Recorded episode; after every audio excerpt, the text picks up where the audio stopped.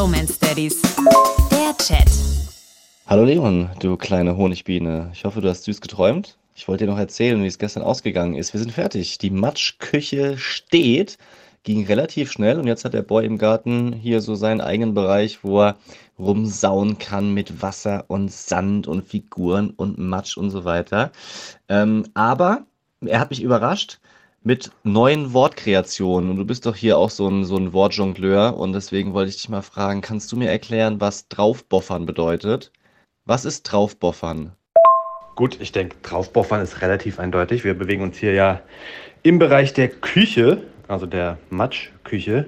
Und wenn du ein Ei hast, das du jetzt nicht als Spiegelei oder Rührei zubereitest, sondern es blanchierst, dann ist das Ei gelb eingeschlossen im Eiweiß. Und wenn du hier jetzt mit der Gabel in das Eigelb stichst, dann ist da der Fachtermini draufboffern, sodass dann das Eigelb rausläuft.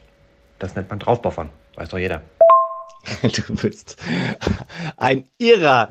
Geile Theorie, aber knapp daneben. Übrigens ist es der Fachterminus und der Plural ist Fachtermini, wenn wir hier schon äh, klugscheißern wollen. Nee, draufboffern ist, wenn man sehr feste auf was drauf haut. Also zum Beispiel mit der Hand auf das Holz oder mit dem Hammer auf den Nagel. Das ist draufboffern. Fachterminus Nummer zwei. Was ist aufbrummeln? Wann brummelt man etwas auf? Ja, sorry, wir sind hier gerade am Frühstück zubereiten und die Jungs sind etwas am Meckern jeden Morgen mittlerweile, wenn sie mitbekommen, dass wir Frühstück machen. Dann wird hier gemeckert und ich verliere meine deutsche Sprache. Natürlich weiß ich, dass es der Fachterminus ist. Ja, aufbrummeln klingt nach Aufhübschen. Ich, keine, keine spektakuläre Theorie mehr. Es klingt einfach nach Aufschönen. Etwas ist hässlich, du machst Streusel drüber, zack, aufgebrömmelt, sieht dann super aus.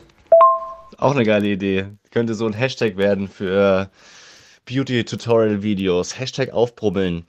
Nee, aufbrummeln ist, wenn du eine frische Rolle Klopapier hast, dann ist doch das erste Blatt immer so festgeklebt. Und das muss man so, so wegfummeln, knubbeln mit den Händen. Gibt es kein richtiges Wort. Bisher.